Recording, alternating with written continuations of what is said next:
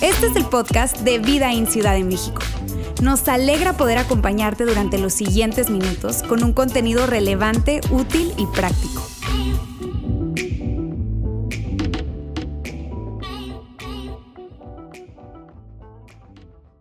Estoy súper contento. Hoy estamos compartiendo la cuarta parte de una serie de cinco partes. O sea, hoy la próxima semana cerramos una serie que para mí es extraordinaria para arrancar el 2022.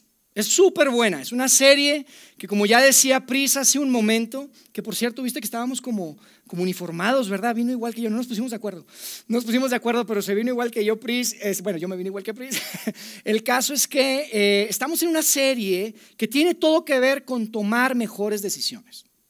La titulamos Mejores decisiones, menos arrepentimientos. Y te digo que es extraordinario para arrancar el año, porque híjole, la verdad para mí este año fue un poco diferente el arranque. No sé si algunos de ustedes lo supieron, pero, pero este, estuve con COVID eh, al principio de año. De hecho, por eso no había estado con ustedes, afortunadamente. Fue el último de mi familia. Entonces, afortunadamente hoy en día estamos todos negativos, gracias a Dios, súper bien, con buenos anticuerpos, listos para que no se me preocupen aquí los que están aquí adelante. Traemos buenos anticuerpos y estamos listos. Y la verdad que contentos de estar acá. Y sobre todo, como te digo, esta serie creo que es muy importante y muy buena para arrancar el año. Porque hay algo que tú y yo tenemos en común. Hay algo que es verdad en ti y en mí, y es que, híjole, no queremos complicarnos la vida, ¿estás de acuerdo?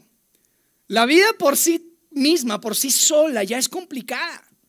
Y como para meterle mano y arruinarla o complicarla, como que, caray, yo creo que todos queremos ser felices, todos queremos tomar mejores decisiones, todos queremos menos arrepentimientos. Y sabes, esta semana que me estaba preparando, me acordé, justo hablando de, de buenas decisiones. Me acordé cuando estaba en mi último año de prepa.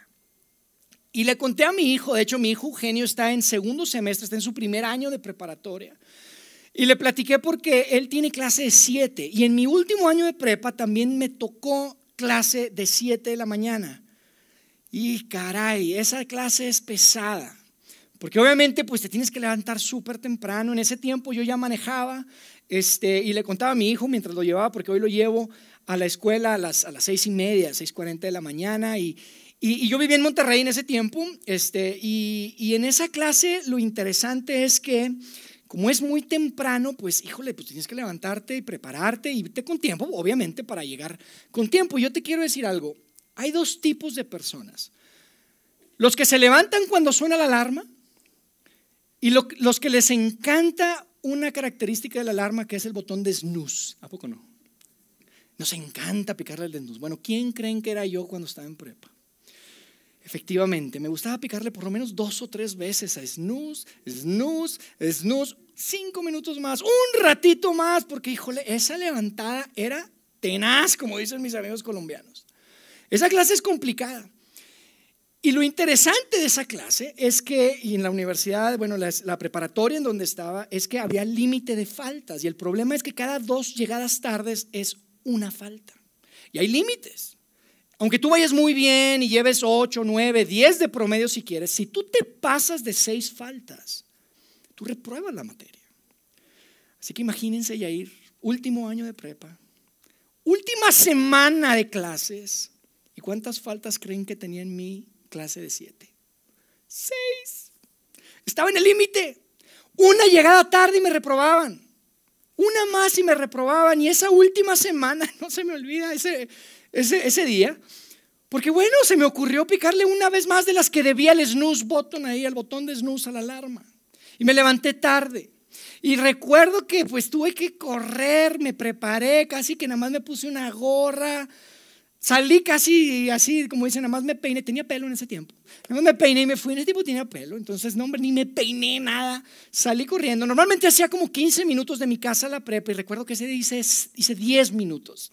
No, no, no, mira, yo tenía un pequeño jeep que no tenía ni 60 caballos de fuerza, pero ah, cómo le saqué jugo.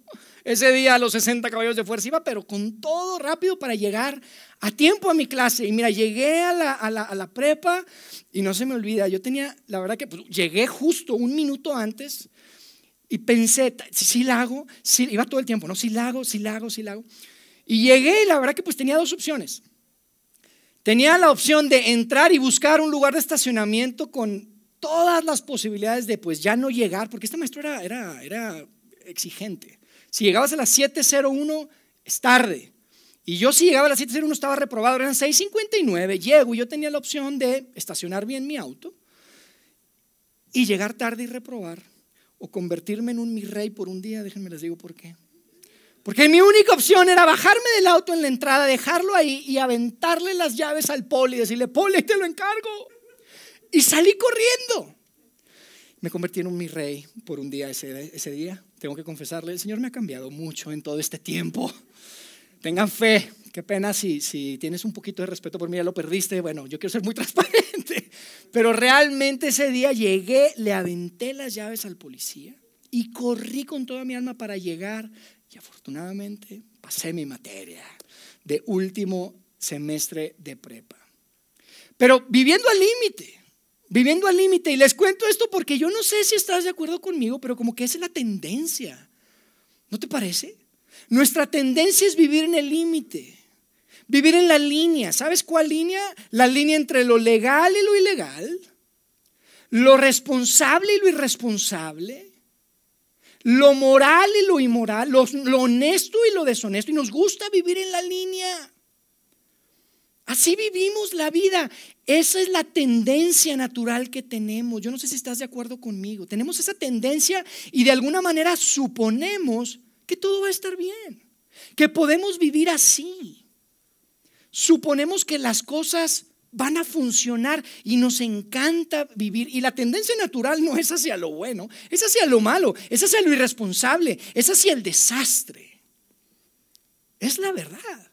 Sabes que esta semana estaba platicando con Daniel Guzmán, es nuestro director de programación acá, y le platicaba el contenido que estoy compartiendo con ustedes hoy y me decía, oye, me hiciste pensar en, en este actor de Iron Man, Robert Downey Jr., en una ocasión él, pasó por una situación terrible de, drogas, de drogadicción, y en una ocasión con un juez, él estaba hablando y dijo algo que, se quedó grabado, y me dice, se me quedó grabado, y creo que tiene todo que ver con lo que estás, con lo que vas a compartir, Jair.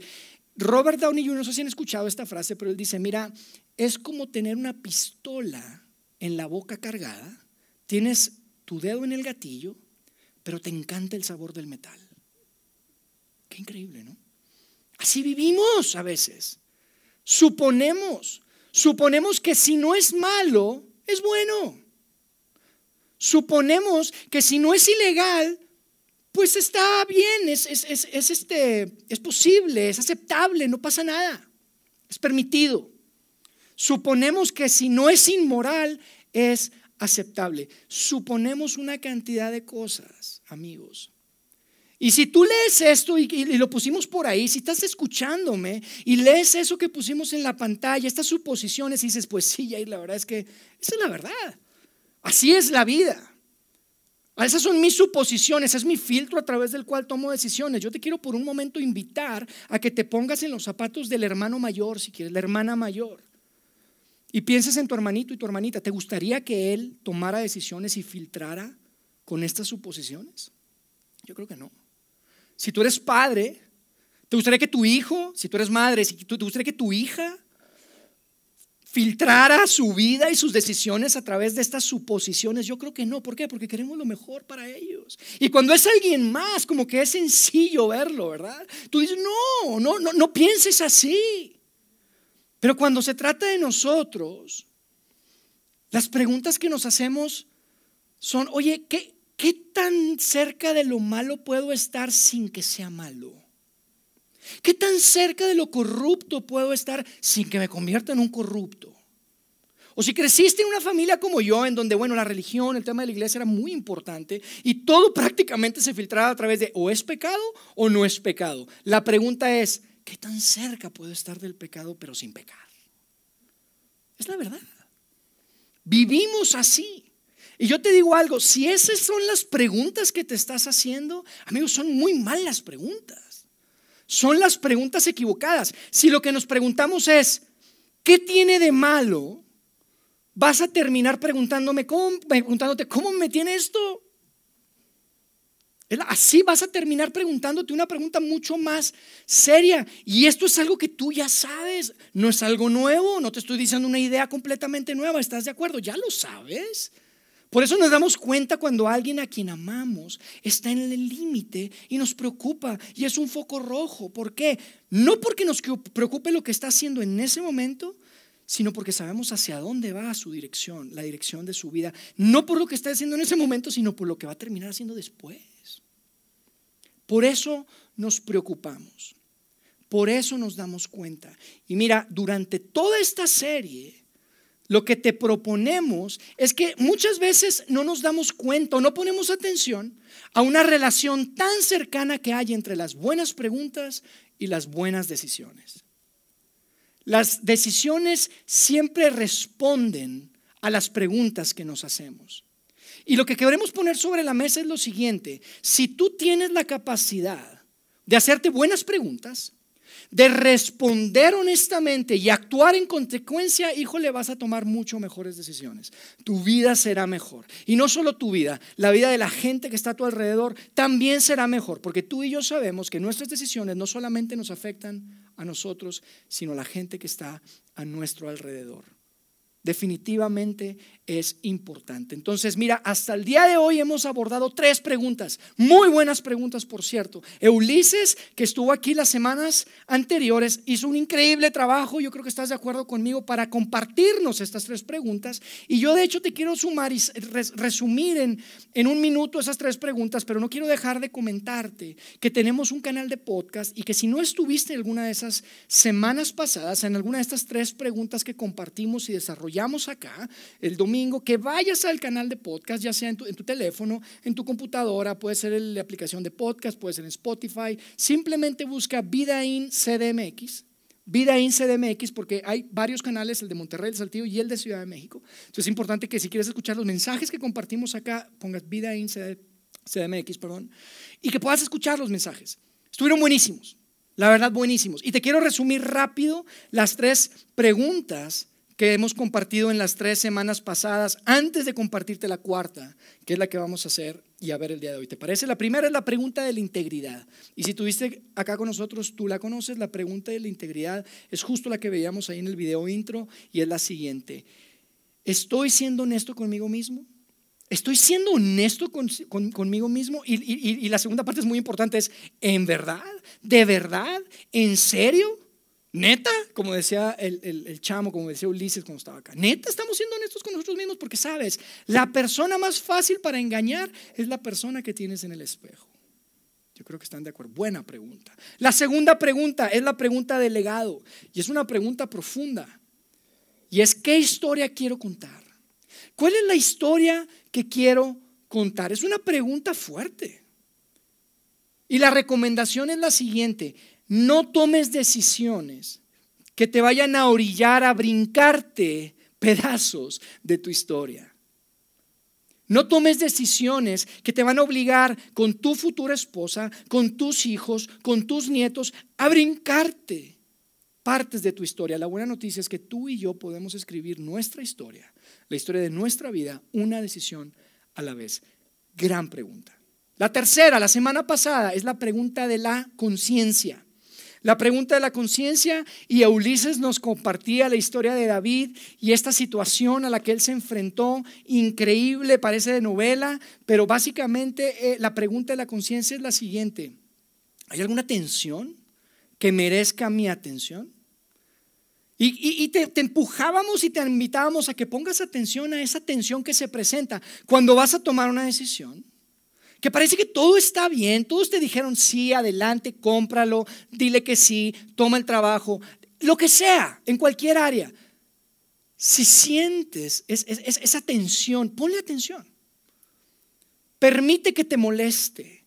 Y esa es la pregunta de la conciencia. Y sabes, la pregunta de hoy, cuarta, para mí es una de las mejores. Es más, te quiero decir, para mí es la mejor de las preguntas la llamamos la pregunta de la madurez. ¿ok? La pregunta de la madurez. ¿Por qué la pregunta de la madurez? Porque se requiere madurez para preguntarla y refleja madurez cuando la preguntas. La pregunta de la madurez es súper poderosa. Responde prácticamente todo. Tiene todo que ver con ese verso que queríamos memorizar. ¿Se acuerdan? Yo no sé cuántos de ustedes se lo memorizaron. Es más, antes de ponerlo ahí, quiero que intentemos repetir en voz alta ese verso que escribió Salomón hace miles de años y que sigue siendo tan relevante hoy. ¿Se acuerdan cómo empieza? El prudente, el prudente ve el peligro, muy bien, el prudente ve el peligro y el insensato, ¿qué dice el insensato? Sigue adelante y sufre las consecuencias. El prudente ve el peligro, vamos a ponerlo ahí, porque no se lo han aprendido, vamos a repetirlo, ¿no? El prudente, no se lo aprenden, muchachas, vamos a aprendérnoslo, está sencillo. El prudente ve el peligro y lo evita, el insensato sigue adelante y sufre las consecuencias. A las tres, una, dos, tres. El prudente ve el peligro y lo evita.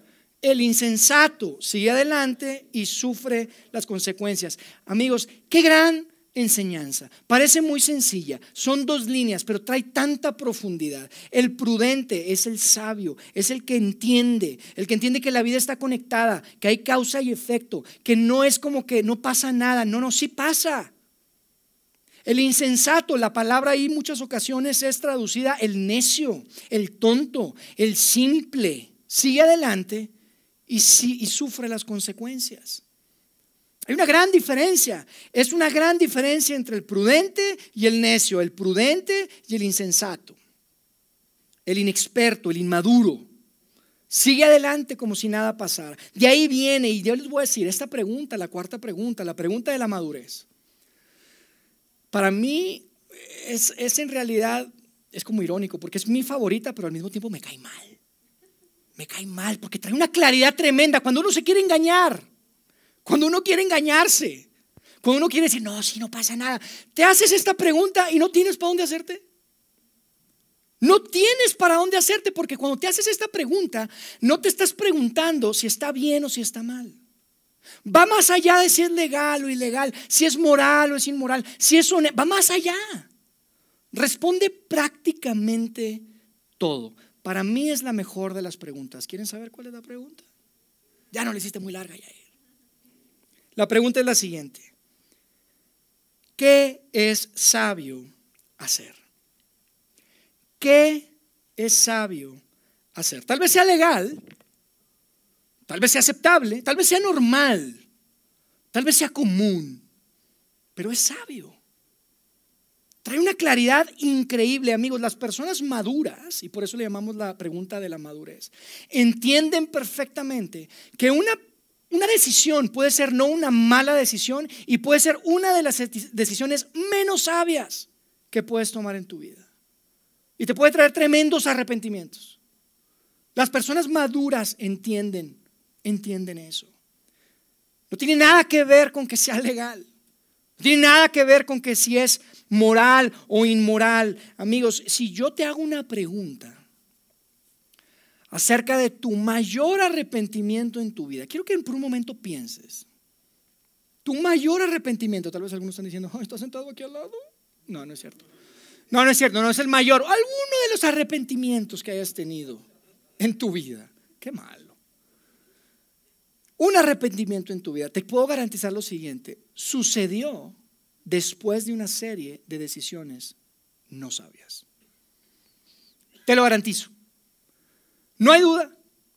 Tu mayor arrepentimiento sucedió después de una serie de decisiones no sabias. No eran ilegales, no eran inmorales, no eran deshonestas, pero no eran sabias.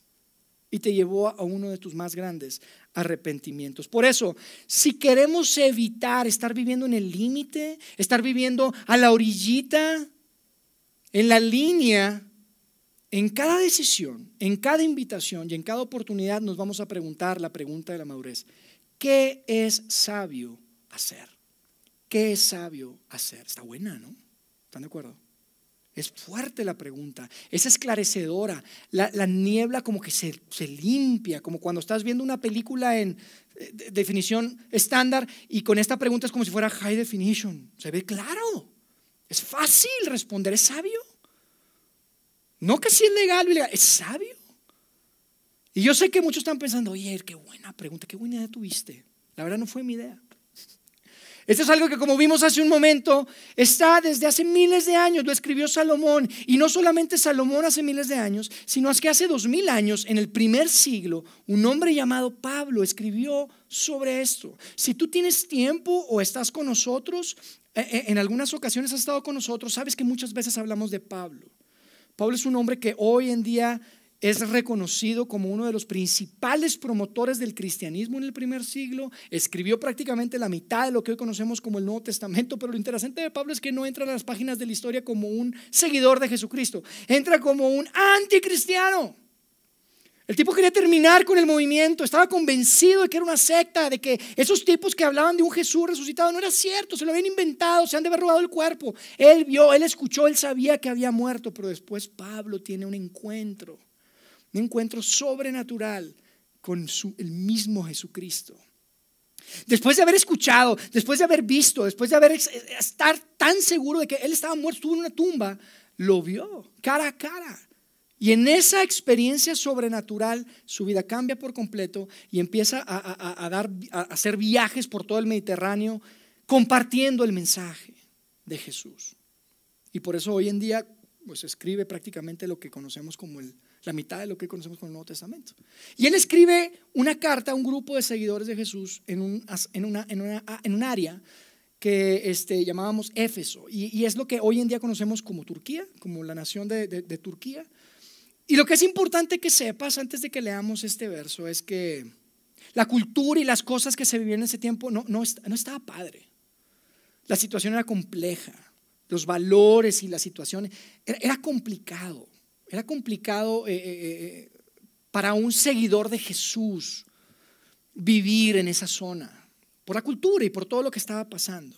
Y quiero que leamos en el capítulo 5 de Efesios lo que les escribe Pablo, que tiene todo que ver con esta pregunta de la madurez. Fíjense lo que dice. Efesios 5, 15 dice, así que tengan mucho cuidado de cómo viven mucho cuidado de cómo viven. Vivan como sabios, ahí está nuestra palabra clave, no como necios. Amigos, desde el primer siglo, Pablo sabía lo que tú y yo sabemos. Tenemos una tremenda tendencia a ser necios. La naturaleza humana, a vivir en el límite, a vivir en la línea, a decir, ahí está el fuego, pero no me quemo. Mira, papi, no, no me quemo a vivir en la línea. En a mí no me va a pasar nada. Puedo ir y andamos, parece que nos gusta estar en la orillita del precipicio y nos acercamos, pero no me caigo. Y Pablo dice, ¿saben qué? Ya párenle. Ya estuvo bueno. Vivan como sabios, no como necios. El filtro a través del cual tomas tus decisiones tiene que ser, es sabio. No es ilegal, no es si es moral, es sabio. Eso va por encima de lo legal o ilegal y honesto y, deshonesto. En cada decisión, invitación y oportunidad, sea relacional, sea financiera, sea de trabajo, sea de lo que sea. Si tú te preguntas, esta pregunta vas a vivir sabiamente como dice Pablo y después sigue explicando y Pablo y les dice, vivan como sabios, no como necios, aprovechen bien cada oportunidad.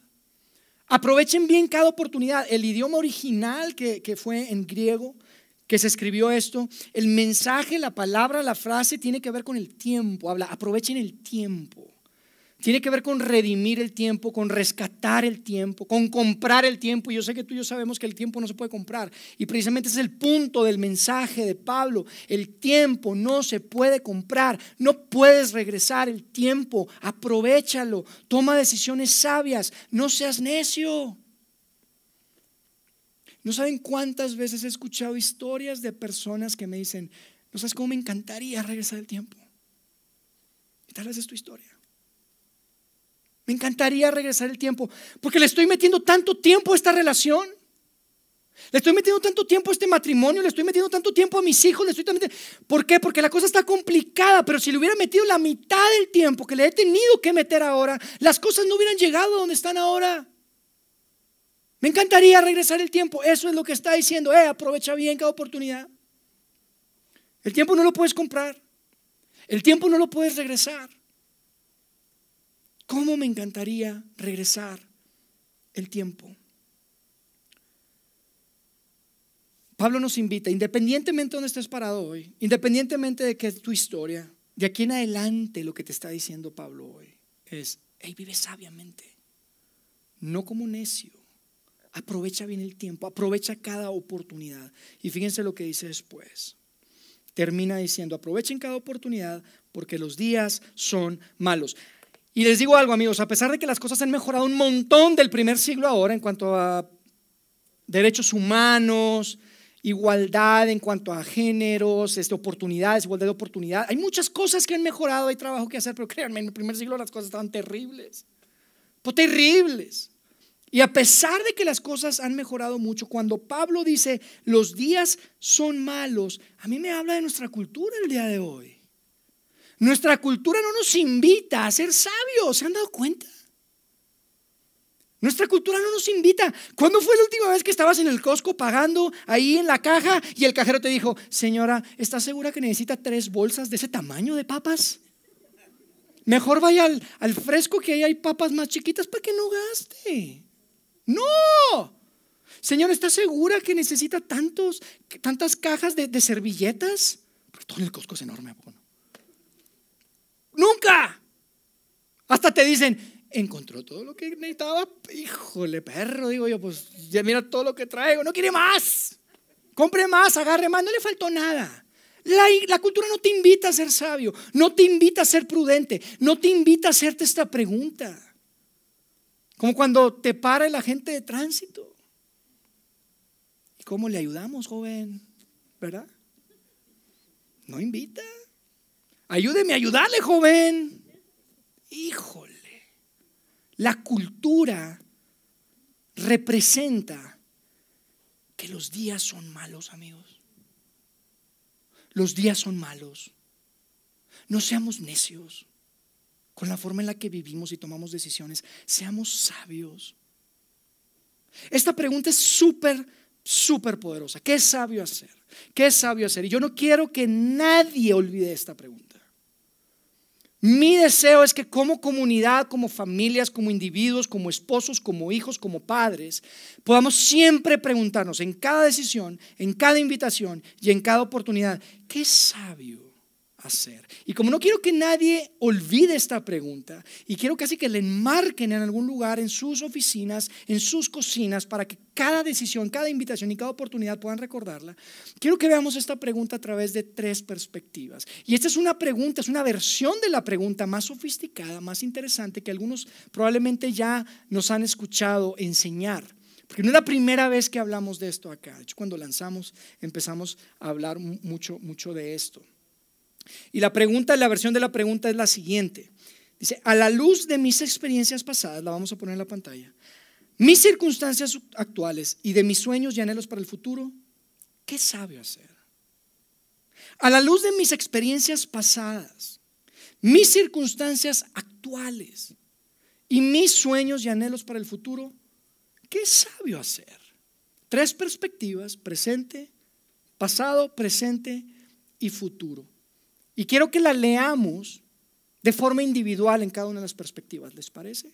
La primera, a la luz de mis experiencias pasadas, ¿qué sabio hacer? A las tres, ¿les parece?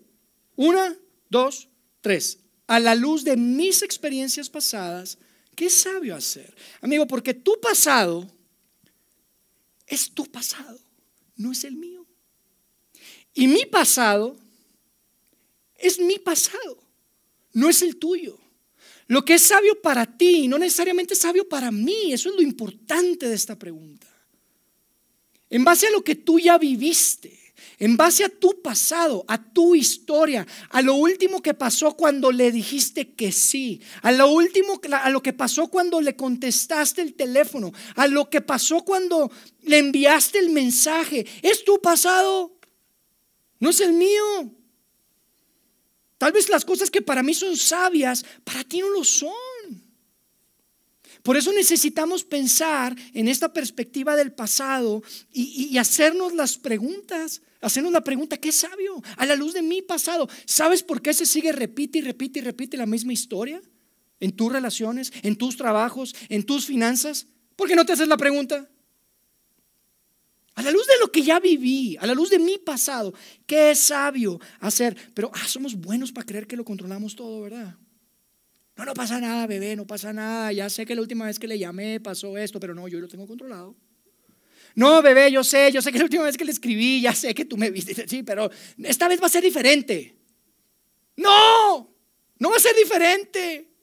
Tienes un pasado, amigo. Aprende de él. Toma decisiones sabias. No, no nos engañemos otra vez. Y por eso es tan importante esta pregunta. Lo que Pablo está diciendo es, puede ser legal, puede ser moral, puede ser lo que quieras, pero si no es sabio, no seas necio. No vivas como necio, ya lo viviste.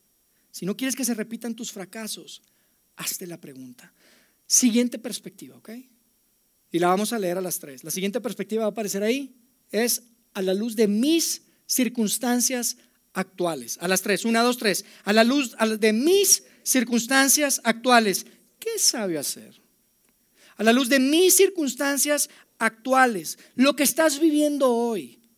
No que siempre lo habías hecho y nunca había habido problema, ya lo sé. Pero estaba soltero, papá. O eras soltera, mamacita. Ahora estás casado, estás casada. Es que todos los años me iba a un viaje a Cancún con mis amigas y nos la pasamos tan bien y yo sé que voy regresando a la luna de miel, pero no me la quiero perder. ¡Ey! A la luz de tus circunstancias actuales. ¿Es, ¿Es pecado? No. ¿Es inmoral? No. ¿Es deshonesto? No. Pero es sabio.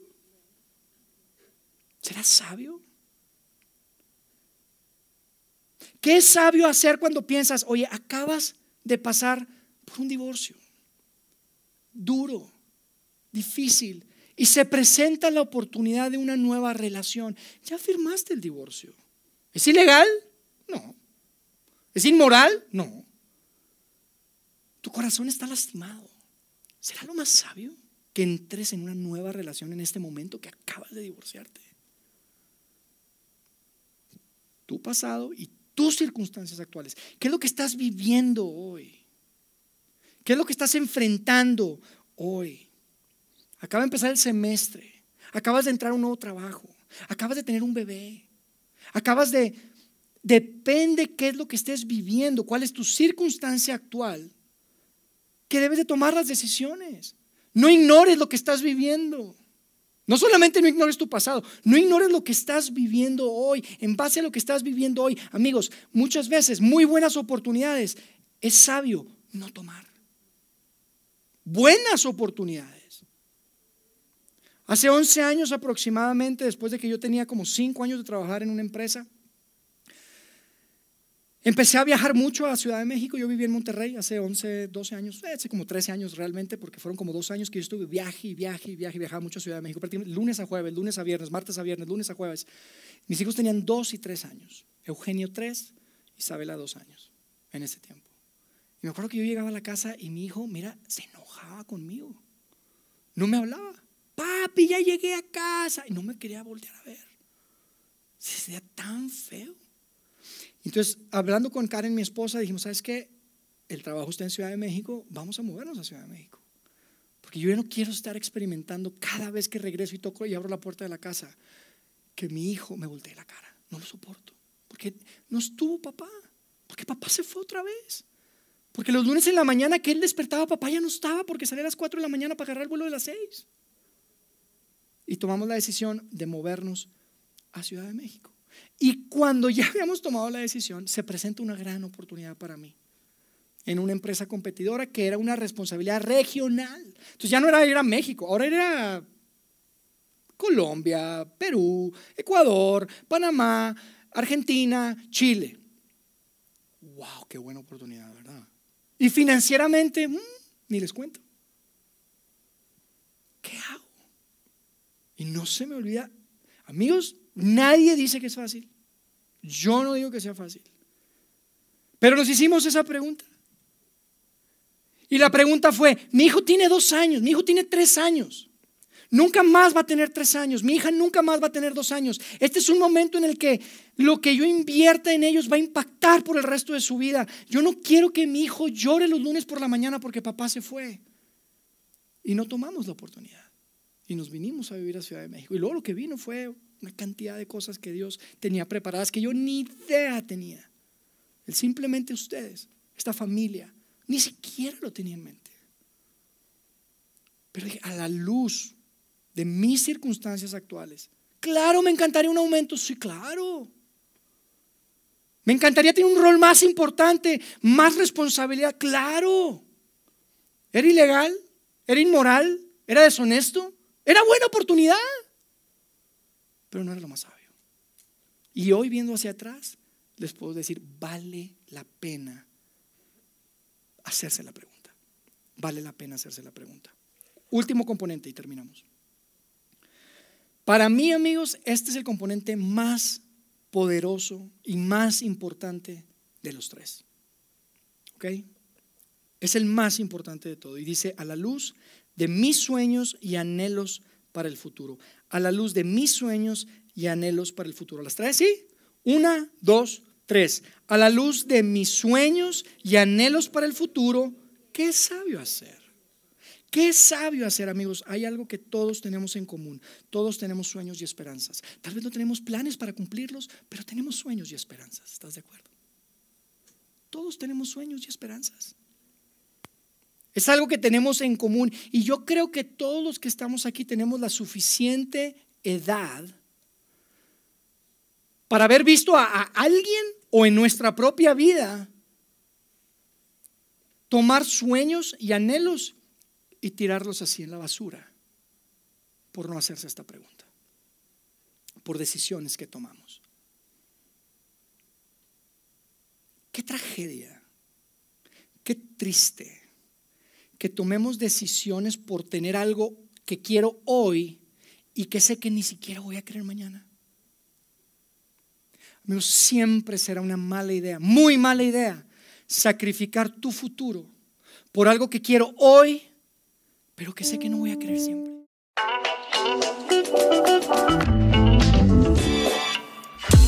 Sigue conectado a los contenidos de Vida en Ciudad de México a través de nuestro sitio web y de las redes sociales. Muy pronto estaremos de vuelta con un nuevo episodio.